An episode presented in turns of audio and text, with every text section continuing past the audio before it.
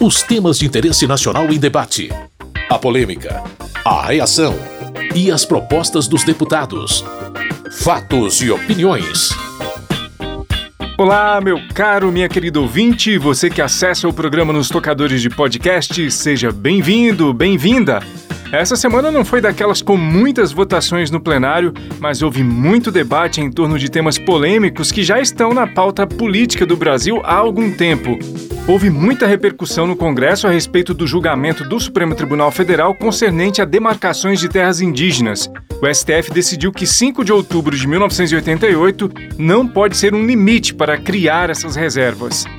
A Câmara havia aprovado um projeto de lei estabelecendo exatamente essa data como um marco temporal para as demarcações. Isso fez com que deputados favoráveis ao projeto iniciassem um protesto no plenário contra a decisão do STF.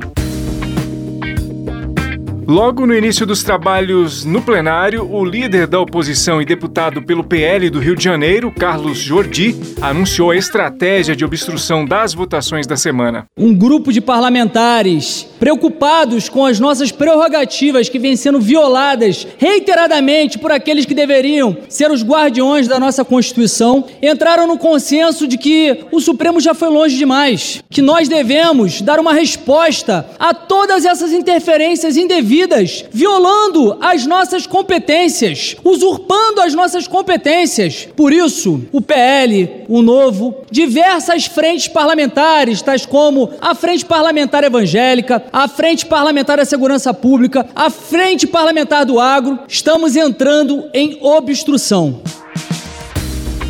O deputado Lúcio Moschini, do MDB de Rondônia, comentou a decisão do STF a respeito do marco temporal. Seria muito oportuno que houvesse esse entendimento para que, primeiro, essa casa que tem legitimidade para legislar, pudesse se manifestar sobre o marco temporal. Eu, naturalmente, sou favorável que tenhamos um marco para a demarcação das terras indígenas, até mesmo para proteger as que nós temos já demarcada. Nós precisamos de segurança jurídica nesse quesito. De acordo com o deputado Rodolfo Nogueira, do PL de Mato Grosso do Sul, o julgamento do Supremo Tribunal Federal em relação à demarcação de terras indígenas extrapolou as funções da Corte. Não podemos mais aceitar Supremo continue avançando sobre as nossas prerrogativas, as prerrogativas do Congresso Nacional. O último absurdo do Supremo Tribunal Federal foi nessa quinta-feira, com a derrubada do marco temporal. Nós sabemos que o Supremo Tribunal Federal riscou um palito de fósforo num barril de pólvora que está dentro do campo, dentro das propriedades, ou seja, dentro das fazendas produtoras desse país. Mesmo após a decisão do STF contrária à tese de se estabelecer 5 de outubro de 1988 como data limite para a demarcação de terras indígenas, o Senado aprovou aquele projeto aprovado aqui na Câmara estabelecendo o marco temporal. A proposta segue agora para a sanção do presidente da República. A deputada Célia Chacriabá, do PSOL de Minas Gerais, comentou essa votação no Senado. Eu quero convocar o Senado Federal. De que lado vocês querem estar do lado da história? Aqueles que serão reconhecidos como os cabrais do século 21, porque certamente só mudaram as armas, mas não a intenção de retirar e arrancar direito dos povos indígenas. Reynolds Stefanes, do PSD do Paraná, também falou sobre esse assunto. Hoje, uma população de 800 mil pessoas indígenas, eu tenho uma tataravó que é índia, de Minas Gerais, tem 22% do território brasileiro. Vai chegar a mais de 30%. Só os Yanomamis, que são 20 mil pessoas, tem uma área maior que Santa Catarina e Paraná juntos. Não faz sentido isto. O deputado Nilton Tato, do PT de São Paulo, fez uma abordagem do tema pelo ângulo da proteção ao meio ambiente. Aqui, a todo momento, se debate como não cumprir com a lei, não cumprir com o Código Florestal. Agora mesmo, há uma articulação por parte de um setor muito grande desse Congresso, porque perderam o marco temporal do debate, o direito dos povos indígenas, E os povos indígenas, que são os maiores protetores da biodiversidade e da floresta, que mais contribuem com o enfrentamento da crise climática, mas aí, a hora que o STF garante o direito desses povos indígenas ao seu território para continuar protegendo a natureza, um setor do Congresso Nacional agora se articula para querer acabar com esse direito. Fatos e opiniões. Na quarta-feira, entrou na pauta de votações a medida provisória que abre um crédito de 200 milhões de reais para o Ministério da Agricultura. Esse recurso tem sido utilizado para enfrentar a ameaça de gripe aviária. Não há um surto da doença no país, mas o Ministério da Agricultura detectou alguns casos em aves silvestres desde o início do ano. Por isso, têm sido liberados recursos para o desenvolvimento de medidas preventivas. Mesmo com a imensa maioria favorável ao texto, a obstrução em protesto por causa das decisões do Supremo Tribunal Federal foi mantida. Na opinião do deputado Alfredinho, do PT de São Paulo, a obstrução era incompreensível. Um está dizendo que está obstruindo por conta das decisões do STF no marco temporal. Outro diz que a obstrução é por conta da outra discussão do STF, que é a questão do aborto. Outros falam que a obstrução é por conta da CPI do MST que querem prorrogar.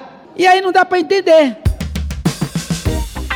O deputado Eduardo Bolsonaro, líder da minoria e deputado pelo PL de São Paulo, explicou o motivo da obstrução. Porque ninguém aguenta mais ser feito de palhaço nessa casa. Se for para o STF tratar de aborto, demarcação de terra indígena, marco temporal, audiência de custódia, etc., é muito melhor a gente fechar isso daqui. Agora, o mais lamentável é que, às vezes, o STF só tem metade da culpa. A outra metade é dos partidos de esquerda. Se for olhar as ações que estão dentro do STF, que dão conta de tentar valer a sua posição e passar por cima desse Congresso, quem é que entra com essas ações? É PSOL, é Partido Socialista do Brasil, é PT, ou seja, desrespeito à vontade popular. Eles que vivem arrotando democracia.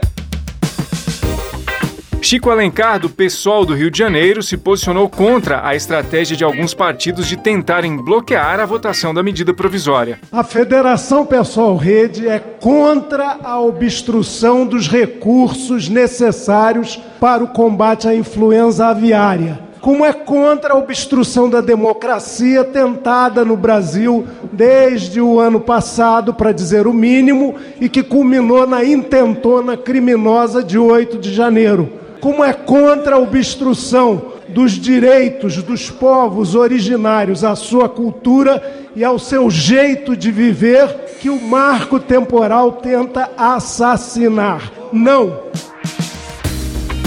A deputada Adriana Ventura, do Novo de São Paulo, argumentou que a votação poderia ficar para depois, sem nenhum problema. Essa medida provisória, ela poderia ser votada semana que vem. Já existe uma outra medida provisória posterior para tratar de gripe viária, e eu acho importante aqui reforçar a fala dos meus colegas. A gente tem que respeitar as nossas prerrogativas deste parlamento, que aliás é o que todo parlamentar aqui deveria fazer. A gente está vendo que a harmonia dos poderes não existe existe mais no nosso país. Um poder está passando por cima do outro, explicitamente estão usurpando os poderes do legislativo. Questões importantes que têm que ser discutidas nesse parlamento está sendo discutido na canetada no Supremo Tribunal Federal.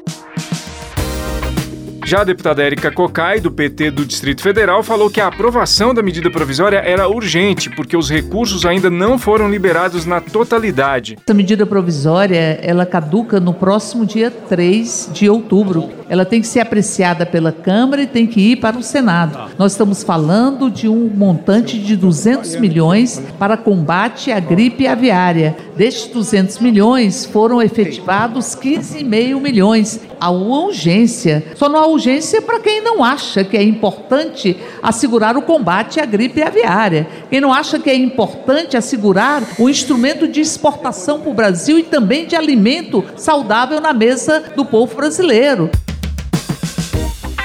O deputado Pedro Lupion, do Progressistas do Paraná e também presidente da Frente Parlamentar da Agropecuária, foi à tribuna e também comentou a obstrução e o próprio tema da medida provisória. Tem coisas que a gente aguarda para ver e um dia elas chegam. Tô adorando ver a esquerda subir à tribuna defender defesa agropecuária, defender autocontrole, defender investimentos do Ministério da Agricultura defender investimentos para sanidade animal e vegetal, coisa que eles sempre criticaram constantemente. Inclusive, vários dos que subiram à tribuna, que eu escutei há pouco, votaram inclusive contra, Domingos, o autocontrole, que era justamente para ajudar a defesa agropecuária. Sempre votaram contra envio de recursos importantes para nós tratarmos da sanidade vegetal e animal.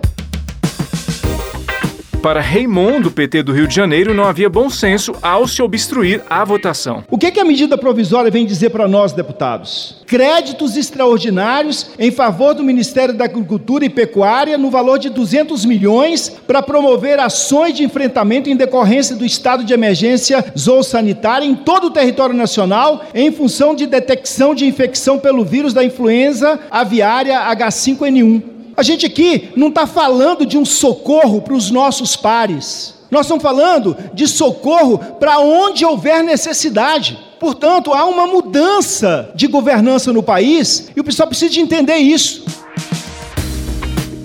Cabo Gilberto Silva, deputado pelo PL da Paraíba, pediu apoio à causa daqueles que obstruíram as votações. A medida provisória é importante e nós somos favoráveis. O momento que não era para ser colocado em pauta, porque estamos em obstrução para defender as prerrogativas do parlamento brasileiro. Será que é difícil os senhores entenderem? Aí ficam aqui faltando com a verdade mentindo publicamente para tentar colocar a opinião pública contra os parlamentares que estão defendendo a democracia, vejam só.